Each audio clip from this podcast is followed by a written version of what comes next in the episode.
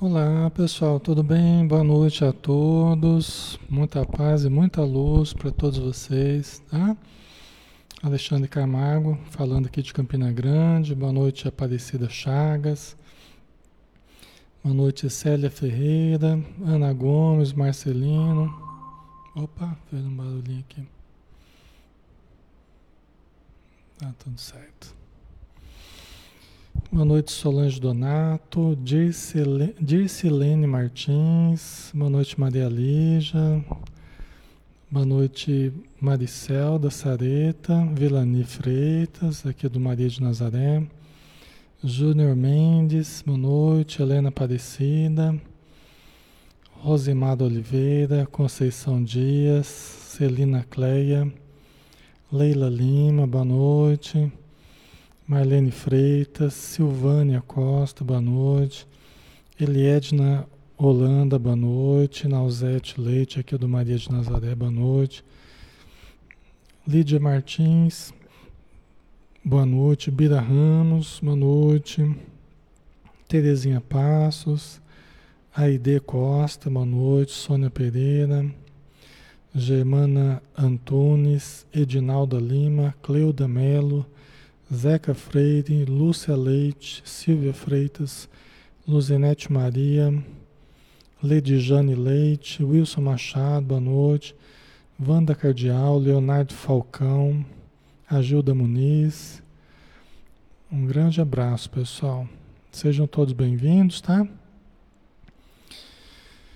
Muito bem, né? Vamos começar? Né? Já estamos todos aqui, né? Vamos lá. Quem não está aí, levanta a mão. Vamos todos nos aproxegando aí, sentando nas cadeiras do salão aqui do, do Maria de Nazaré, tá?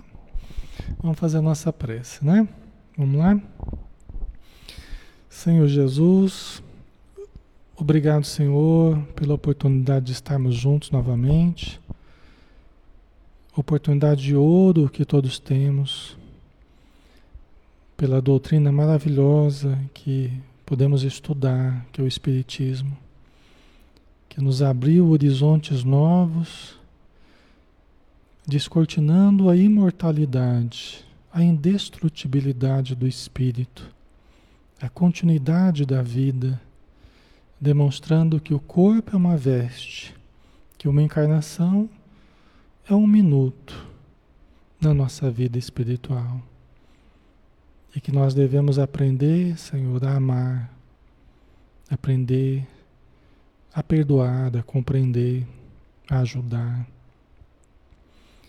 E que possamos, Senhor, contar com o auxílio dos amigos espirituais que aqui estão,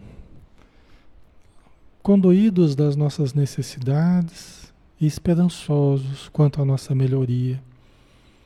Então, que todos possamos aproveitar os estímulos que Joana de Ângeles nos trouxe através dessa obra que iremos estudar na noite de hoje.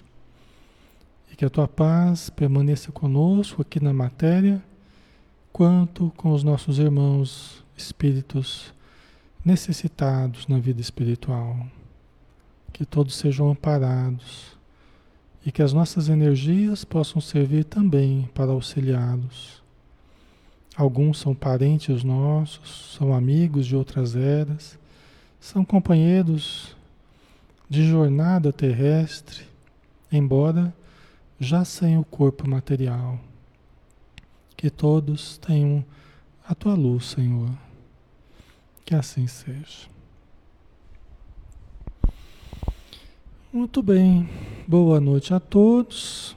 Vamos lá, né? Vamos dar sequência. Nós estamos aqui em nome da Sociedade Espírita Maria de Nazaré, aqui em Campina Grande. Quem quiser nos conhecer após a pandemia, a pandemia será muito bem-vindo, tá? Todos os sábados nós temos a nossa reunião. Hoje em dia temos feito os estudos virtuais, mas em breve, quem sabe, estaremos fazendo a reunião presencial, né? Pessoal, nós eh, vamos dar continuidade ao livro Ser Consciente, né? De Joana de Ângeles. o Edivaldo Franco, é um estudo de psicologia transpessoal na visão espírita. Tá? A transpessoal não é uma vertente da psicologia espírita, né? mas a Joana de Ângeles ela fez um extenso trabalho de estudo da transpessoal na visão espírita, porque a transpessoal ela já vai na direção do espírito, né? do self, que é o espírito imortal. E a Joana de Ângeles, então, ela, ela desenvolveu toda uma literatura aí baseada nesse, nesses estudos, tá?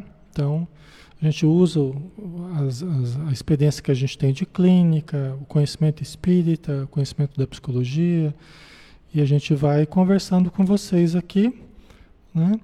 É, quem quiser colocar sua participação, dúvidas, acrescentar, me lembrar de alguma coisa, fique à vontade. Tá? Na medida do possível, eu vou respondendo vocês e nós vamos interagindo aqui. Tá? Vamos lá, pessoal. Nós estávamos falando a respeito da angústia, né? Nós não terminamos, vamos terminar hoje, tá? A gente viu que a angústia ela se deriva é, de um desejo, bom, é advindo da, da insegurança, né? Nós somos inseguros e é, inseguros que somos, acabamos produzindo muita ansiedade e medo na nossa vida, acabamos elegendo é, por falta de discernimento, falta de lucidez, nós acabamos elegendo prioridades, metas ilusórias. Né? Ficamos tristes quando não conseguimos controlar os acontecimentos na nossa vida, principalmente agora, nesses dias, né? Que as coisas não estão sendo do jeito que a gente queria, cada um tinha o seu projeto, mas eh, né? a vida tinha um outro projeto aí e nós estamos tendo que nos adaptar mas a gente queria estar controlando a situação e nós não temos controle sobre muita coisa, né?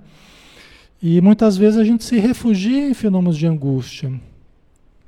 Outras vezes a gente, a gente interpreta mal as, os, os insucessos da vida e a gente começa a achar que nós somos fracassados e é uma interpretação errônea a respeito desses insucessos que são apenas acidentes de percurso, que não interrompem a, a atingirmos a meta, né? alcançarmos os objetivos. Né? Então, por tudo isso, muitas vezes nós acabamos elegendo o sofrimento ao invés do, do prazer. Ou melhor, a gente acaba elegendo o sofrimento como o nosso prazer. Numa atitude, como a Joana de Ângeles disse, né? Que uma atitude é, masoquista, uma atitude masoquista muitas vezes, né? em que a gente sente prazer na dor, em que ficamos cultivando dores e reclamações, uma atitude autodestrutiva, né? nos intoxicando, nos intoxicando de angústia, de tristeza, angústia injustificável, no dizer da Joana de Anjos. Injustificável porque nós temos a vida aí para nós nos realizarmos, né?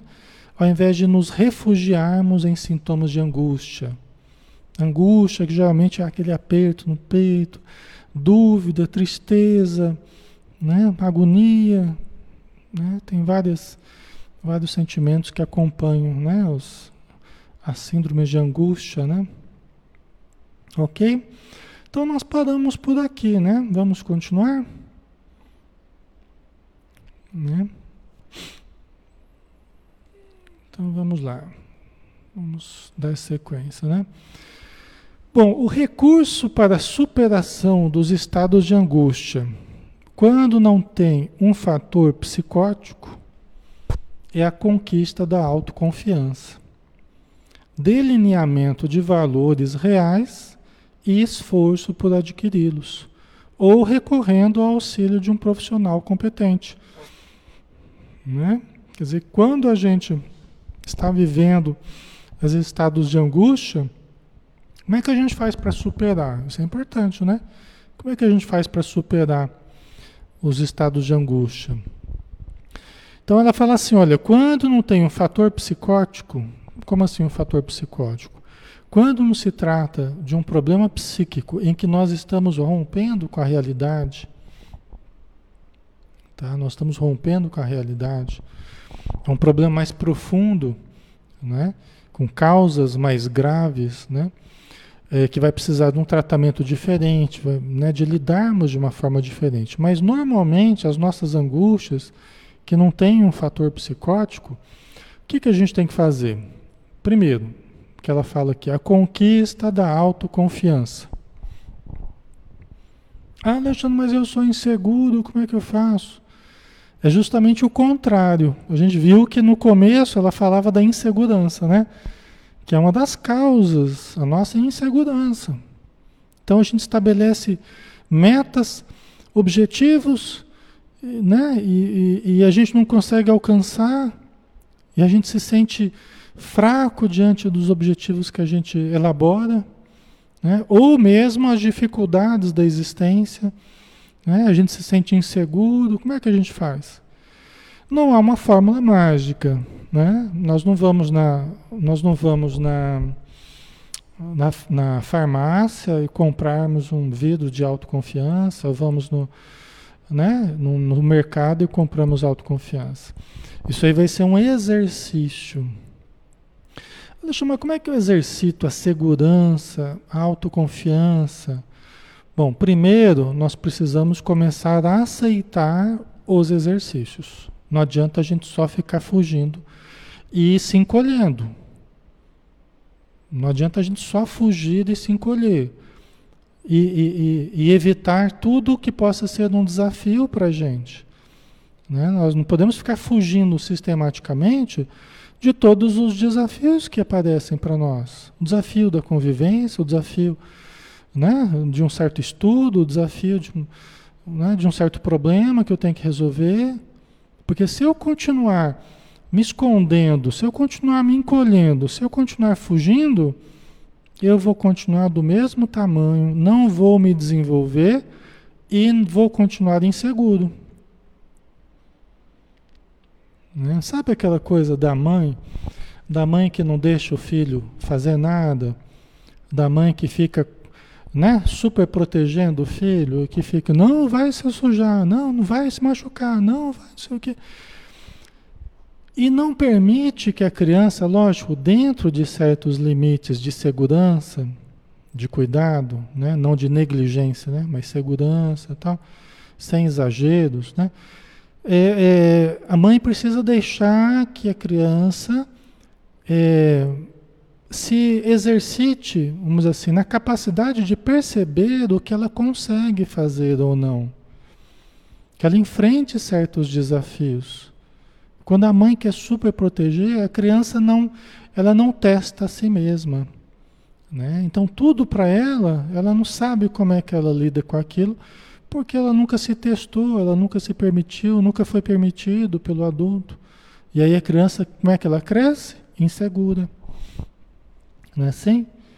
Então, do mesmo jeito, nós adultos, nós não podemos continuar fazendo isso conosco. Nós temos que né, é, é, participar, nos envolver, aceitar certos desafios. Às vezes é um desafio de fazer uma oração em público, né? fazer uma prece, fazer uma leitura. No começo a gente gagueja, falta o ar, não consegue terminar a frase. Mas são desafios que você vai exercitando, o desafio de ler um livro em casa, o desafio. Eu preciso ir exercitando os meus potenciais. Eu preciso ir desenvolvendo as minhas potencialidades. Pois é isso que vai fazer eu me sentir mais seguro perante os desafios existenciais. Tá? Ok, pessoal? Faz sentido para vocês? Hum, ok. Né? É normal, mas aqui a gente fica só na zona de conforto, a gente fica só no, no né, escondidinho lá, os outros falam, os outros participam, faz prece, faz palestra, eu fico lá só escondidinho, né? Quer dizer, isso não é legal, porque eu preciso me desenvolver, eu preciso acreditar mais em mim.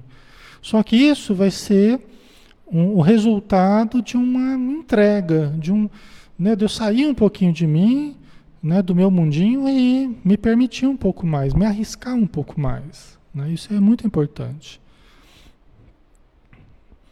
né? O Tiago Alves, né? Limite em excesso acaba é, é, alejando a criança emocionalmente, não é isso, né? Que você estava falando, né? É, então. É que nem aquele, o, o Secret Garden, né? O Jardim Secreto, não tem aquele filme lá, Secret Garden? Daquela criança lá que foi, aquele menininho que foi mantido como um doente, né? Foi mantido como um doente lá dentro daquele casarão, né? Vocês assistiram? Vocês assistiram, assistam, que é um livro bem, um filme bem bonito, Secret Garden, né? Jardim Secreto. E, e aí um grupo de crianças, uma menininha que também foi morar na casa dele lá, na mansão lá, uma menininha começou a desafiá-lo, né? Um grupo de crianças começou a desafiá-lo e a demonstrar para ele que estava só na cabeça dele. Ele não tinha problemas, mas a família, por alguns motivos, começou a tratá-lo como um doente, né? Que não podia fazer as coisas, tal. Tem uma lição bem interessante esse filme, né? Ok, pessoal? Então aqui ela fala da autoconfiança, não é? que é um, um ponto. Mas ela fala também do delineamento de valores reais e esforço por adquiri-los. Então vamos lá, o segundo ponto, delineamento de valores reais. Porque no começo ela não falava que um dos motivos também da angústia era porque a falta de lucidez, a gente acabava elegendo é, é, valores e metas, né, prioridades que, que eram equivocadas, porque se baseavam no ego, simplesmente. Né? Se baseavam é, é, é, não na nossa essência espiritual, mas se baseavam apenas em fatores superficiais. Né? E isso tanto quanto a gente, quando a gente consegue, como quando a gente não consegue, em ambas as situações a gente pode acabar na frustração e na angústia. Por quê? Porque eram, eram metas ilusórias. Né? de novo, tá dando algum crepe aqui. Tô tentando invadir o computador aqui. a segurança aqui tá, tá apitando. Estão tentando invadir o estudo aqui. Né? Ok, né? Vocês entendem? Então, delineamento de valores reais. E como é que eu consigo isso, Alexandre? Delinear valores reais. A gente precisa estudar, a gente precisa discernir, nós precisamos analisar, refletir, tá? É muito importante. Por isso que a casa espírita, os estudos espíritas, tudo isso é importante, porque porque nós vamos apurando a nossa capacidade de discernir. O que, que é mais importante do que o que aqui, né? Vamos colocar ordem na coisa. Quais são os valores mais importantes na minha vida? Quais são as prioridades, as reais prioridades, né? Então isso tudo vai fazendo com que a gente tenha uma lista, uma escala de valores que realmente, puxa vida, realmente, né? É nisso que eu acredito, ó, né? Ser melhor, para ser uma pessoa boa, praticar o bem, caridade e tal. Né? Então, é, ser um bom espírita. Então, a gente vai delineando valores né, que sejam importantes para nós. Tá?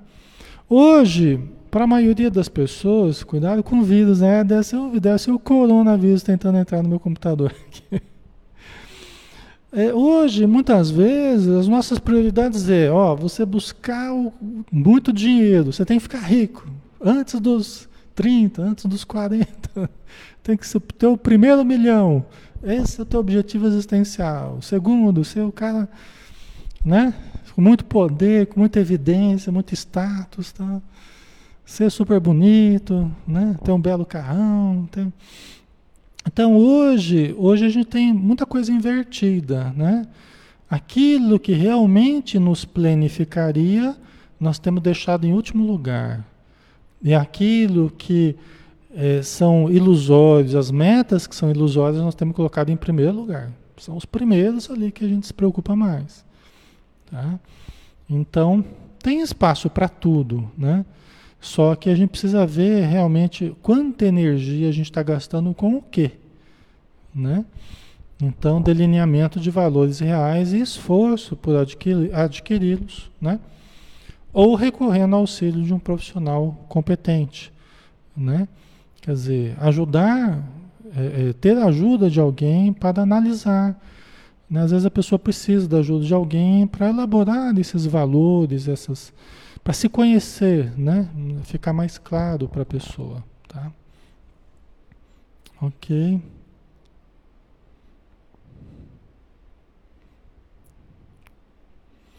É, ontem a gente não fez, ontem não foi possível, tava a conexão, estava meio difícil, teve uma chuva bem na hora, uma chuva forte aqui, a conexão começou a ficar muito oscilante. Aí até eu, eu desmarquei com vocês, né? É. Certo, mas hoje estamos aqui, né? Estamos aqui. Ok. Então vamos lá, né? Ok, pessoal? Então é um dos pontos aí para a gente superar a angústia, né? As ocorrências de insucesso devem ser avaliadas como treinamento para outras experiências. Né? Recurso, desafio para o crescimento intelectual, aprendizagem de novos métodos, de realizações humanas, tal. Então isso aqui, é, isso aqui é uma questão importante também, né? Porque nessa escala de valores equivocada que, que a gente elabora por vezes, quando a gente chega lá pelos 40, né? A pessoa 30, 34, né? Por aí. Maior incidência de depressão, de angústia, né? É nessa fase. Por quê? Porque a pessoa cheia de ilusões, ela olha para si e vê, puxa vida, né? Eu tinha um monte de projetos, tinha um monte de desejos, tinha um monte de, de planejamentos e eu vejo que eu não consegui alcançar nem metade deles ou nem um terço deles. Né? Aí a pessoa muitas vezes se sente fracassada. Muita gente faz isso. Aí é por isso que, inclusive, a maior incidência de depressão é nessa fase, né? em torno de 30 e poucos anos. Tá? Porque muita gente olha para a sua vida e fala, puxa vida, né? Eu não fiquei rico, eu não estou numa posição super legal, né? Estou num emprego complicado, entendeu? Só que a nossa vida não pode ser avaliada dessa forma tão simples, né? Não pode ser avaliado pelas contas bancárias, por exemplo, nem pela ausência dos valores monetários, Tá? Não, a gente pode avaliar dessa forma. Né? Sucesso é autoencontro. Fracasso é domínio do ego. É quando o ego está dominando a nossa vida, isso é fracasso real. Sucesso é quando estou me conhecendo, é quando estou me melhorando. Ah, Alexandre, mas a parte financeira não está. São situações que podem ir se resolvendo com o tempo. Às vezes são provações também que a gente passa. Ou aprendizados que a gente precisa fazer também. Não quer dizer que eu sou fracassado. Não quer dizer que ninguém é fracassado. Quer dizer que nós precisamos aprender algo que nós ainda não aprendemos. É isso que a Joana propõe. Né? É apenas nós precisamos de novos aprendizados, novas realizações. Não significa que ah, deu tudo errado.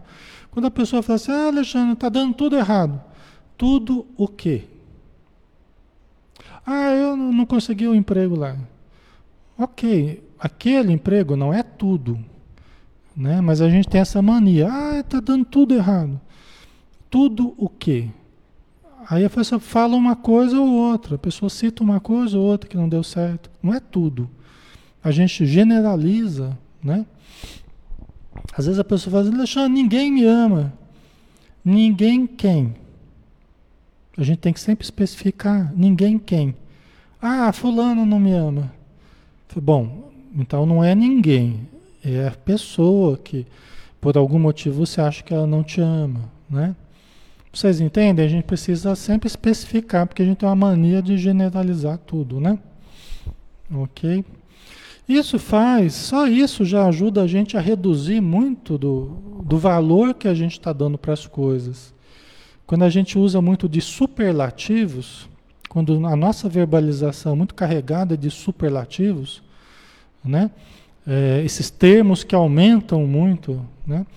a dimensão que nós estamos dando para as coisas, nós gastamos muita energia de uma forma equivocada.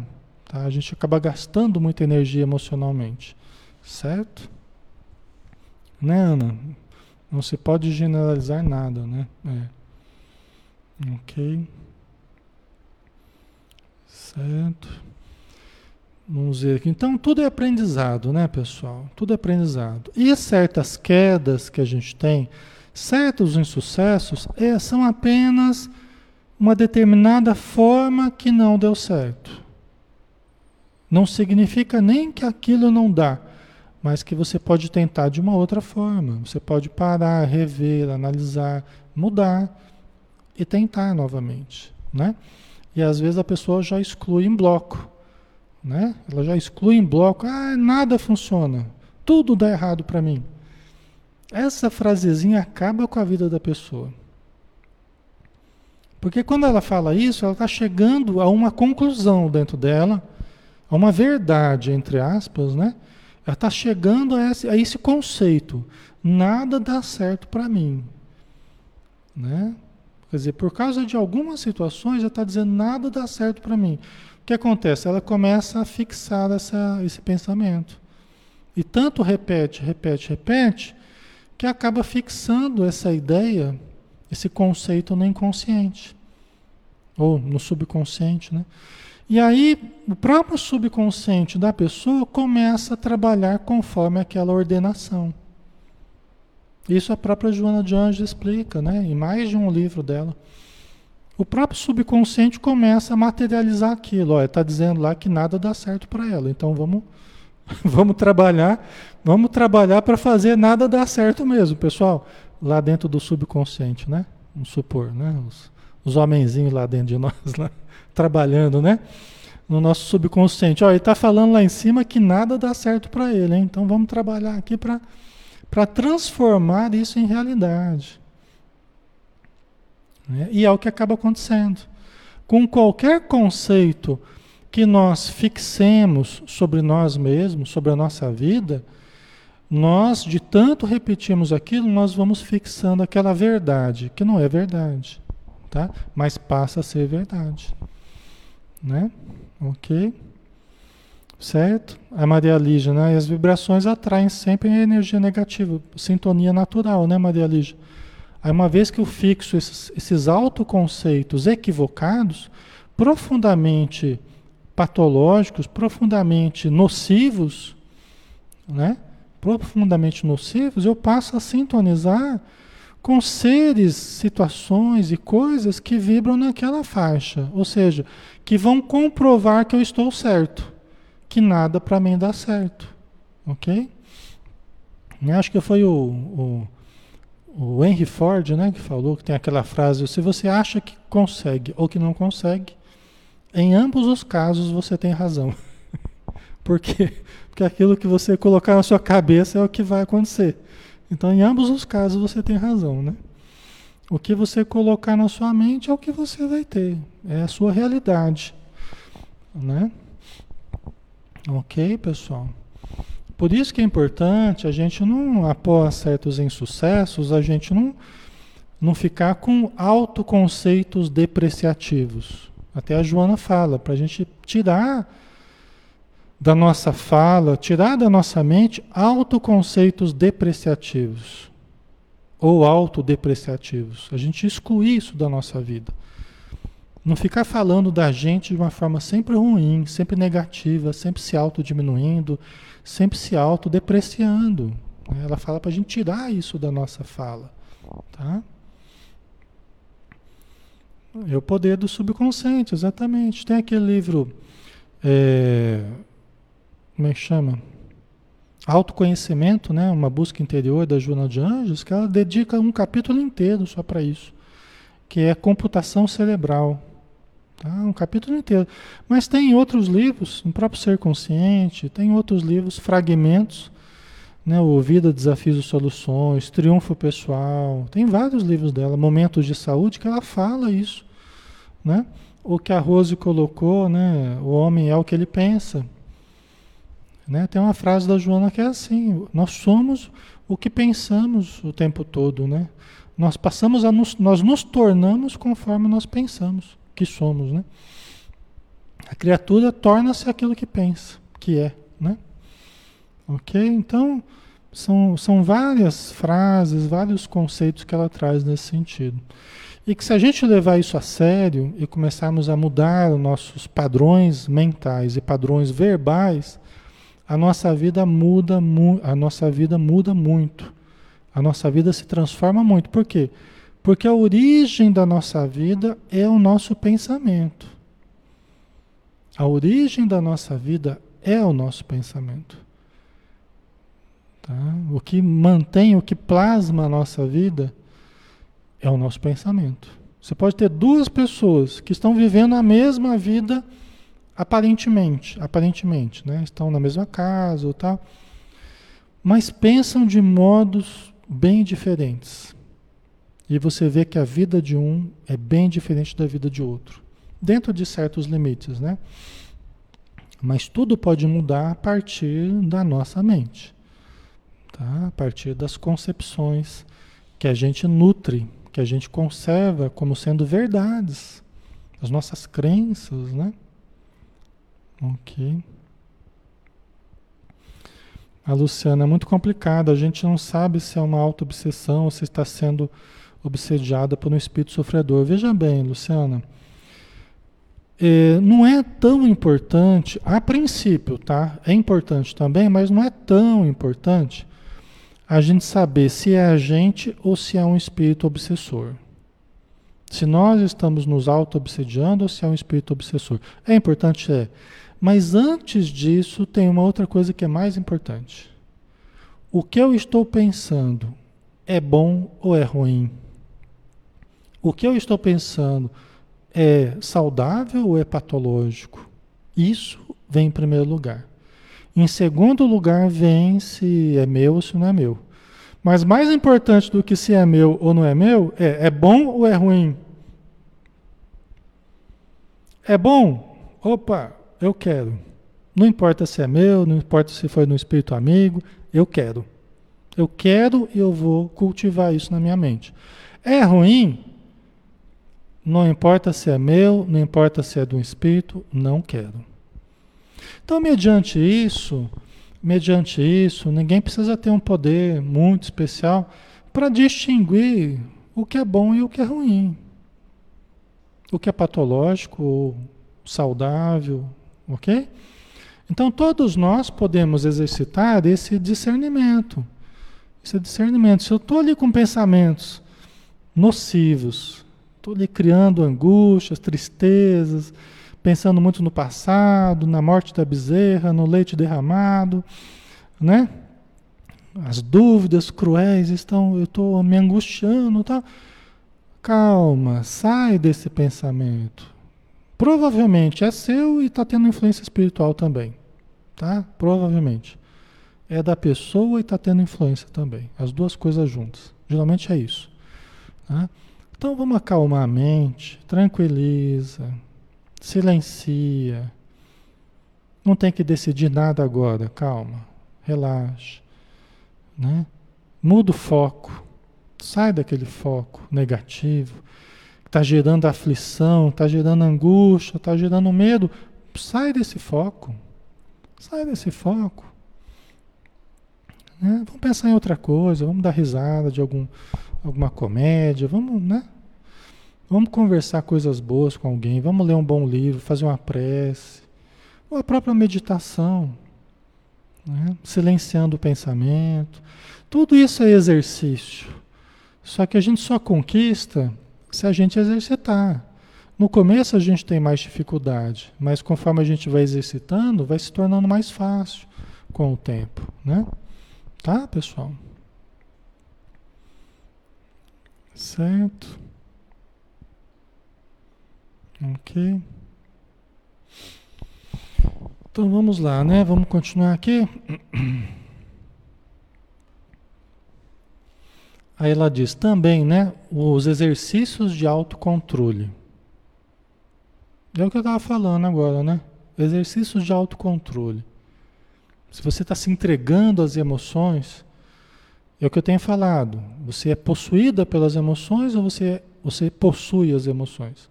Se você percebe que é possuída pelas emoções, tem que começar a exercitar o autocontrole, respira, né? O sangue ferve, tal, mas recalma, respira, se segura. Começa não reagindo de imediato, vai exercitando o autocontrole. Respira, fecha os olhos, relaxa, deixa acalmar, né? As reflexões otimistas, isso tudo é cultivo. Entre a gente ficar cultivando, assistindo coisas que vão deixando a gente nervoso, assistindo coisas que vão deixando a gente irritado, indignado. Mas como é que pode? Não sei o quê. Tá tudo errado. né? Hoje em dia as coisas estão complicadas, aí você fica lá, você fica alimentando aquele processo. Vai lá, desliga a TV. Vai lá e sai daquele, daquela, daquele noticiário, sai daquele, daquela pessoa que você segue eu digo assim, deixa de assistir ali, aquilo está fazendo mal para você. Né? Aquilo está gerando angústia, está gerando ódio, está gerando. Né? Desliga, sai. Senão é falta de alto amor. Até um espírito amigo estava falando ontem, ontem antes de ontem. O espírito amigo quando você não seleciona o que você vê, o que você ouve, o que você você fica gerando um estado fisiológico, emocional, né? cai na corrente sanguínea certos hormônios, afetam o coração, afeta fígado, afeta os rins, afeta estômago, afeta o sistema nervoso. É uma espécie de autodestruição. E por quê? Né? Por que fazermos isso conosco mesmo? Né? Então é melhor a gente desligar Desliga, vai ler um bom livro, vai escutar uma boa música, né? Reflexões otimistas. Busca alguém que é mais otimista, busca alguém que é mais alegre, alguém que é mais para frente do que aquele que é mais triste, pessimista, né? Ok? Então, é, são, são, são escolhas que a gente vai fazendo, né? Do alimento mental do qual a gente se alimenta. Todo dia a gente fica se alimentando, não só do, do, do, do alimento físico, mas a gente se alimenta das emoções, das imagens, de tudo que a gente assiste, tudo que a gente conversa, tudo que a gente lê. Tá? Então nós temos que, que ter bastante cuidado com isso, porque isso representa auto-amor, autocuidados. Isso é auto-amor profundo. Não é qualquer amor superficial, narcisismo, não, não é isso. É alto amor profundo. É perceber que eu não dou conta de tudo. E que eu não vou controlar nada, não vou controlar tudo, eu preciso aprender a me controlar. Não adianta eu ficar me indignando, me revoltando, não adianta. Isso eu só me auto me autodestruo. Entendeu? Eu destruo a mim mesmo só.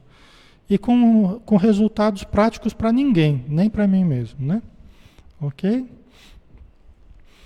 Então, é, ações enobrecedoras, fazer o bem, tá? a força da gentileza, a força da delicadeza, a força da caridade, né? Que a gente vocês já estão cansados de ouvir sobre isso, né? Mas é o que ajuda a gente a sair da angústia, né? Quantas vezes eu fui ajudar alguém, alguém que apareceu por acaso, não existe acaso, né?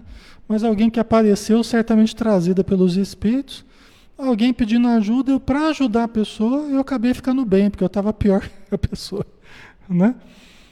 Mas a gente ajudando, aí, aí também é o poder da, da boa vontade, né? Porque você tendo boa vontade de ajudar, às vezes aquilo te salva, porque você estava envolto em, em, pensamentos desencontrados ou sentimentos desencontrados. Então aí o, o auxílio, a caridade, a ajuda faz muito bem para a gente, além de fazer bem para a pessoa também, né?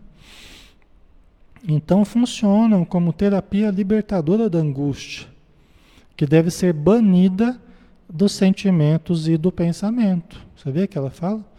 A angústia deve ser banida. Então nada de ficar cultivando angústia. Nada de ficar cultivando angústia. Não tem nada que justifique nós ficarmos cultivando angústia. A não ser a nossa atitude masoquista, né, de queremos ser infelizes. Né? Nós temos que querer ser felizes. É para isso que nós estamos aqui. Ah, Alexandre, mas a minha família é sofredora, porque o meu bisavô já era sofredor, meu avô já era sofredor, meu pai já era sofredor e eu sofro também. E pensando desse jeito vai continuar sofrendo, né? Porque não existe essa sina, essa sina, né? esse destino de não, todo mundo tem que ser sofredor na família porque a família é sofredora. Não tem. O que faz a gente sofrer é porque você coloca essa ideia na cabeça e você mesmo começa a se induzir a essa atitude sofredora. Podemos até passar por dificuldades, mas se passarmos de uma maneira melhor, nós sofreremos muito menos. Existe uma cota de sofrimento aí que é voluntário. Eu é que crio emocionalmente para mim. Nem era para tanto, mas eu que crio emocionalmente. Certo? Qualquer coisa vocês me corrijam aí. Tá?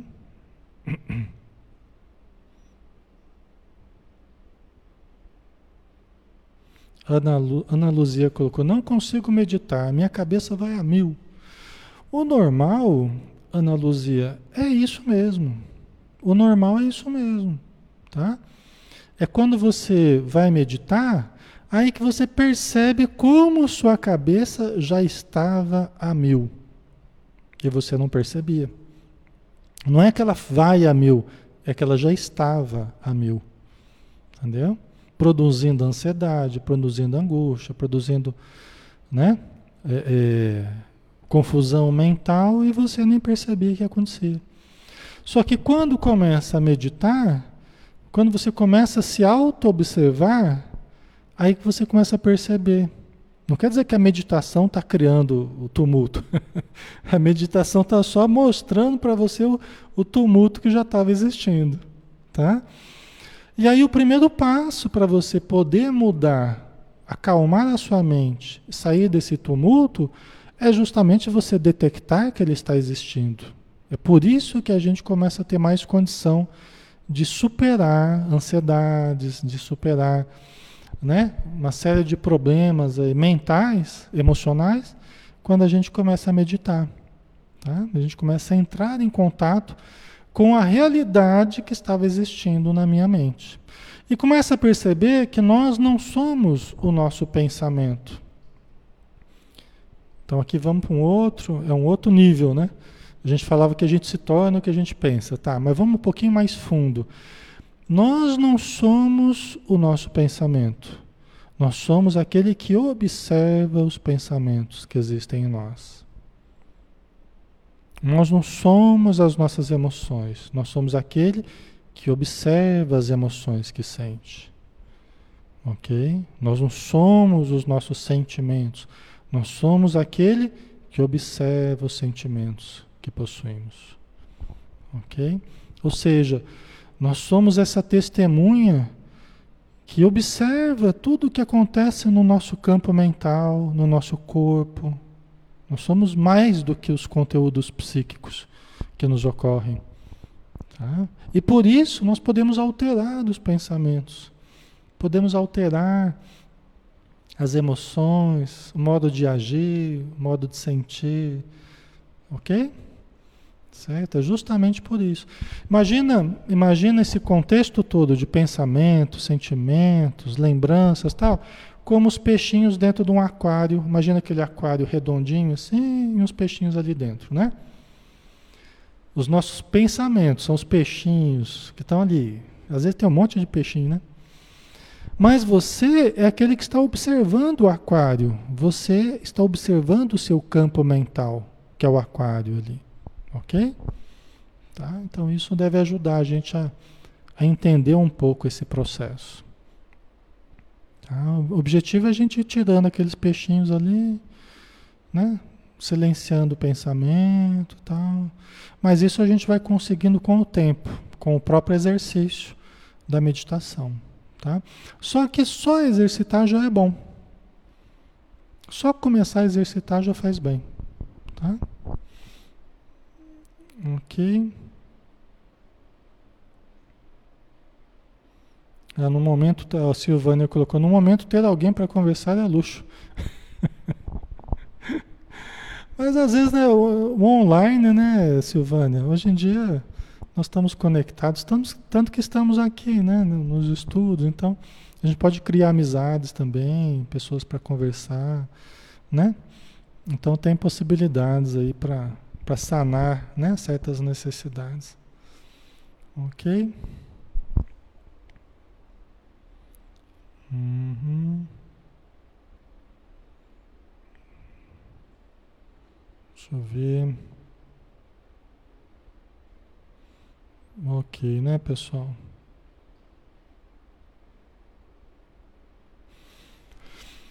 A Cirlei colocou, boa noite Alexandre, boa noite Cirlei. Como devemos agir, conviver com pessoas negativas, tristes e pessimistas ao nosso lado todos os dias? Não fazer a mesma coisa, Cirlei.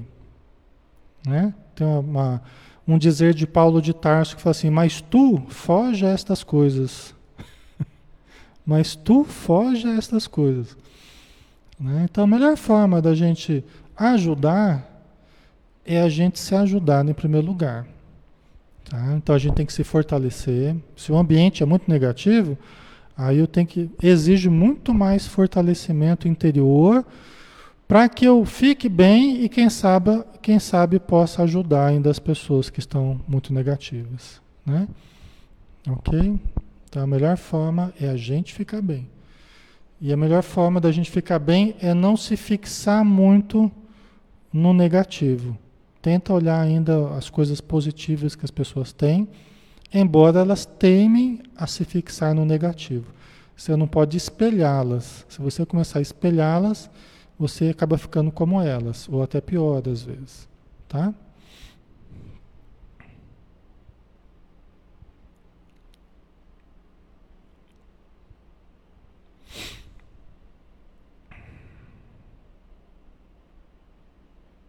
Ok.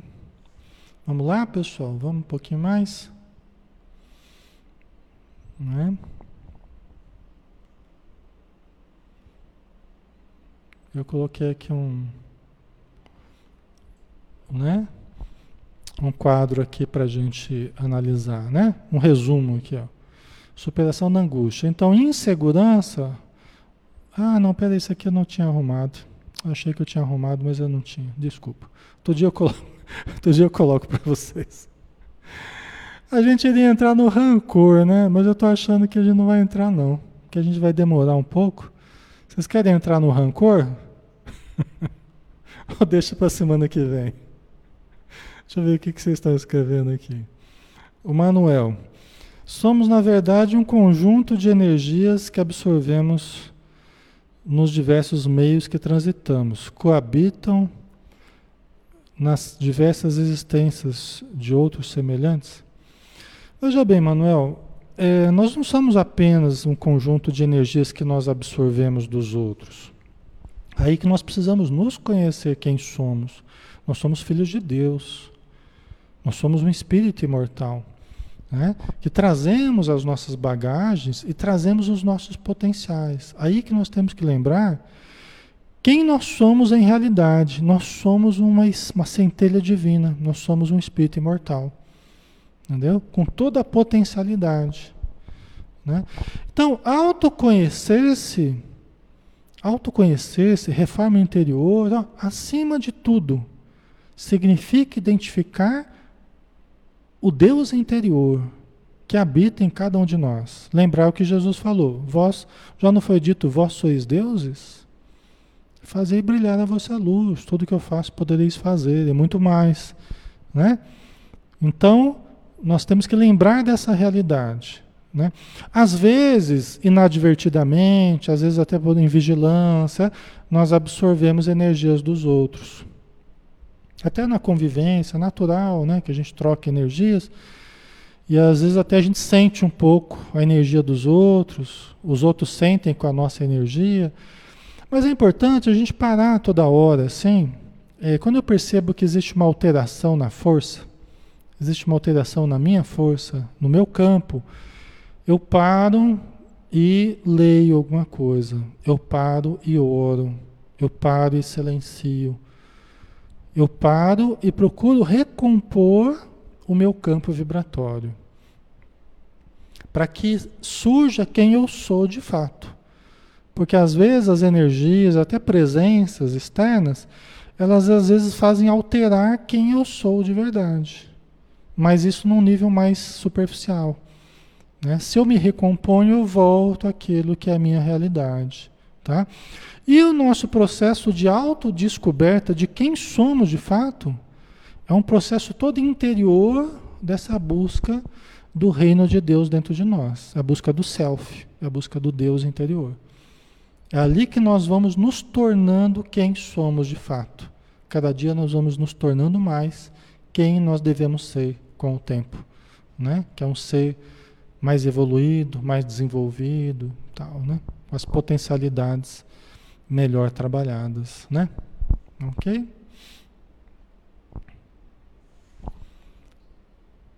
Ah, Cristina, não é possível escrevermos uma história sendo in, instruídos por um espírito? Sim, Cristina, sim. Intuídos, né? Com certeza. Com certeza. A minha mãe, ela psicografou mais de 20 livros. Né? A Célia Xavier de Camargo tem um monte de livros aí. Desde criança eu vejo ela psicografando e, né?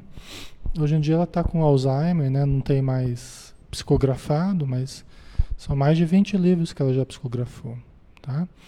Então, e são livros todos que ela escreveu ouvindo um espírito ditar, vários espíritos, né? Cada livro tem um autor diferente, né? Mas ela foi ouvindo e foi escrevendo, depois foi digitando, tal, tá? Então, vocês, por exemplo, vocês estão escrevendo aqui, muitas vezes, frequentemente, vocês estão escrevendo já não é nem só vocês, vocês já estão intuídos lá pelos espíritos. O seu espírito protetor, os espíritos amigos que querem contribuir com o debate, com a conversa. Vocês já são médiums psicógrafos aqui, psicodigitadores, né? E nem sabem, nem desconfiam. Vocês já perceberam que às vezes vocês começam a digitar assim, no WhatsApp, conversando com alguém? E às vezes parece que flui aquilo assim, um pensamento que você nem imaginou que iria falar aquilo e começa a fluir. Muitas e muitas vezes, pessoal, já é um processo psicográfico, já, ou de psicodigitação mesmo, né? Que a gente fala. Tá? Só que a gente tem que tomar cuidado, porque isso tem acontecido muito negativamente também. Porque a mediunidade é uma força neutra.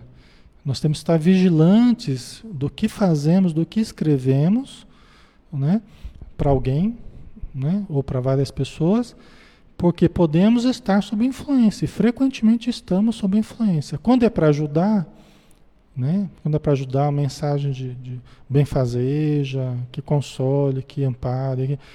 Quando é para ajudar, serão espíritos bons. Quando é para denegrir, quando é para acusar, no sentido negativo, destrutivo, é, são espíritos infelizes, né?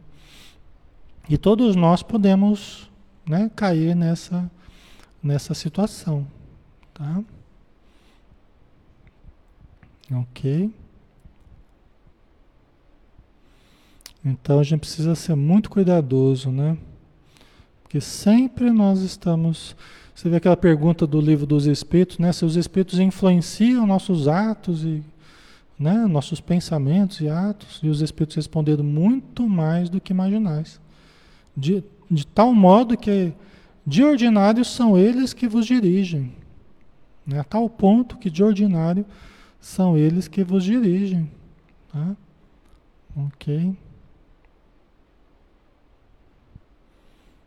A minha mãe é a Célia Xavier de Camargo, né? Que vocês perguntaram aí. É. Tá? Tem muitos livros, os livros são muito bons, né? Os livros dela, emocionantes, assim, são livros que Céu Azul, Preciso de Ajuda, que é um livro que fala sobre suicídio, né? Quem está aí com as, as voltas com pensamentos suicidas, pega o, o, o Preciso de Ajuda. Preciso de Ajuda é um, é um livro muito bom para prevenção do suicídio, tá? Mas tem livros extraordinários, tá? Só que assim, é, já que a gente falou de mediunidade, né, a Cristina colocou, né, que recebe o pensamento do espírito e escreve. Veja bem, Cristina e amigos, né, que estão conosco, o cuidado aí, nós podemos fazer isso em casa? Podemos, podemos, né? Só que nós temos que tomar alguns cuidados, tá, Cristina? Nós temos que tomar o cuidado de só fazermos, criar o hábito de só fazermos sob a luz da oração. Por quê? Porque o exercício da mediunidade é um exercício sublime, não pode ser barateado. Ah, eu estava no ônibus lá, deu vontade de escrever, eu escrevi. Não. Deu vontade de escrever no ônibus, faz uma oração, faz uma leitura, espera chegar em casa, faz uma prece, faz a leitura do Evangelho, coloca uma musiquinha suave, pede auxílio dos bons espíritos e aí escreva. Entendeu? Porque se a gente começa a fazer a qualquer hora, a gente começa a dar margem para que os ladrões, os ladrões da força mediúnica, os ladrões da energia vital, aqueles que querem tomar conta da sua mediunidade, aqueles que querem dominar a sua mediunidade.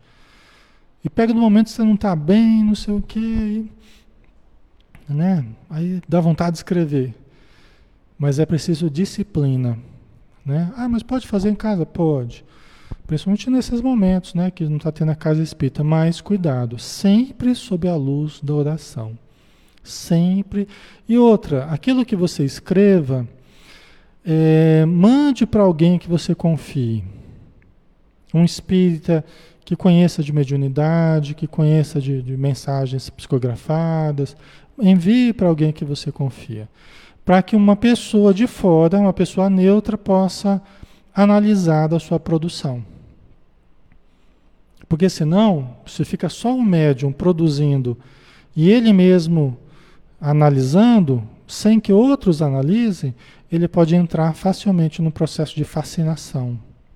Entendeu? E começar a ser envolvido por aquilo que ele está escrevendo, ele começa a não questionar e começa a ver erros graves ali e começa a influenciar ele e entra no processo de fascinação, tá?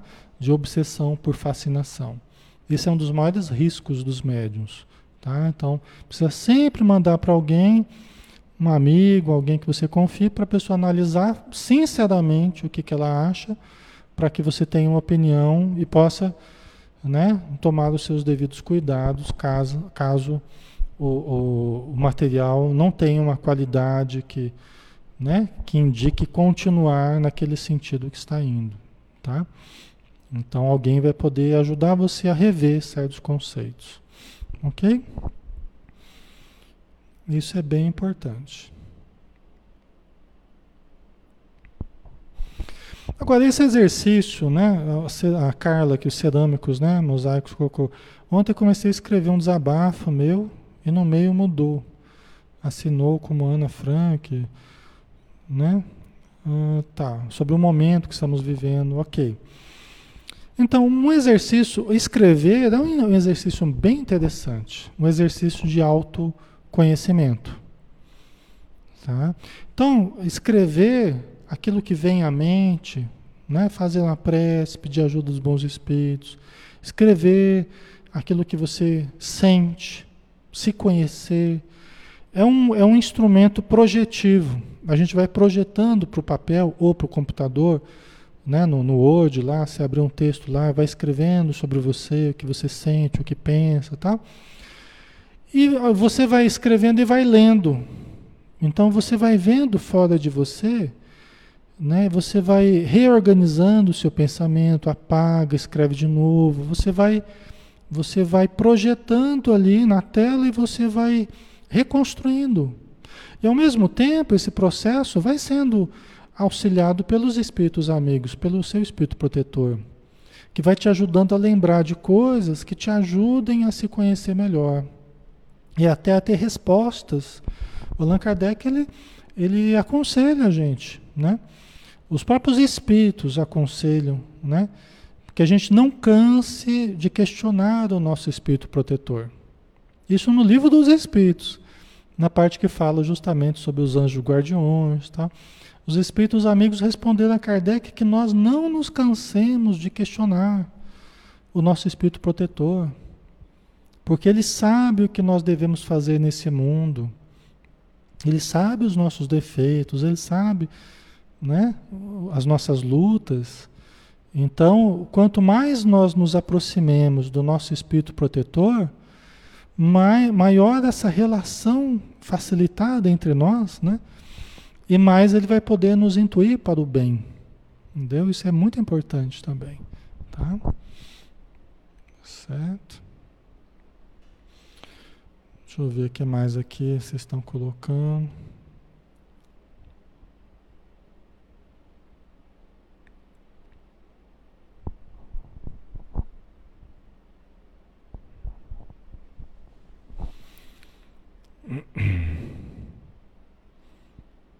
O Wilson colocou, mas por que as pessoas que têm essa mediunidade psicografia têm algum problema igual de sua mãe? Veja bem, a, o Alzheimer não tinha nada a ver com a psicografia. Tá? O Alzheimer é uma doença degenerativa que muita gente está tendo. Né? Então, a princípio, não tem nada a ver com psicografia, são coisas diferentes. Né? Nem mesmo com o fato de ser médium. Né? Muita gente tem, está tendo Alzheimer e tal né? E vai crescer muito mais ainda. A tendência é, é crescer, né? Mas a psicografia, o exercício da mediunidade, e a minha mãe sempre exerceu a mediunidade de uma forma muito disciplinada, né? Eu acompanhei muito do exercício mediúnico dela, é, participava das reuniões mediúnicas com eles e tal. Então eu sei que é, o exercício dela foi o melhor possível, né? Então, quando a gente não usa a mediunidade, quando a gente não exercita a mediunidade, ou é muito indisciplinado, muito negligente, aí a gente pode abrir campo realmente para obsessões cruéis, processos patológicos difíceis, né? Então, mas aí não, não vejo como o caso da minha mãe, não. Não é, não é essa situação, não. A Anitta colocou, como o Espiritismo ou a mediunidade afeta ou se manifesta nos sonhos? Veja bem, Anitta, eh, a gente percebe a pessoa que tem uma sensibilidade diferenciada. Uma das, um dos indícios de que a pessoa tem uma percepção diferenciada na relação com a, a mediunidade, com o plano espiritual, é justamente quando ela lembra muito claramente dos sonhos. Quando ela está no sonho e tem consciência que está sonhando, tem consciência que está no plano espiritual. E depois ela volta lembrando de tudo que aconteceu, ou de boa parte do que ela vivenciou. Né? Por quê? Porque isso demonstra que o canal de ligação matéria-espírito está facilitado. É um canal que está aberto ali aberto o modo de falar, né? Mas está facilitado, tanto que ela consegue facilmente lembrar de coisas que viu durante o sonho, entendeu? Então isso é um indício forte de presença de mediunidade, que mediunidade é justamente a ponte entre o plano espiritual e o plano material. Entendeu? Então quando a gente percebe que por alguns motivos a pessoa facilmente está fazendo essa ponte, é porque provavelmente ela tem mediunidade. Tá? Tem a mediunidade assim num nível é, mais visível, vamos dizer assim, né? melhor delineada. Tá? Certo?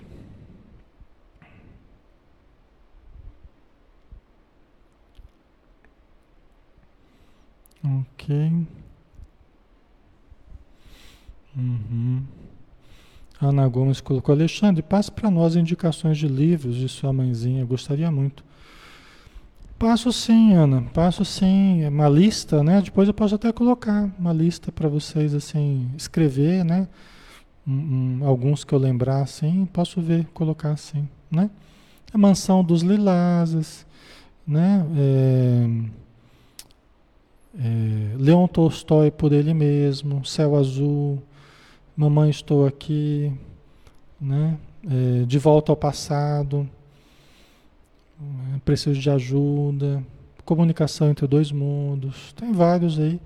Depois os sinos tocam, né? a mansão dos lilazes, né? Tem vários aí que depois eu coloco para vocês, tá? Pessoal, já estamos na hora, né? Vamos finalizar por hoje, né? Então vamos fazer a nossa prece. Vamos fechar os olhos.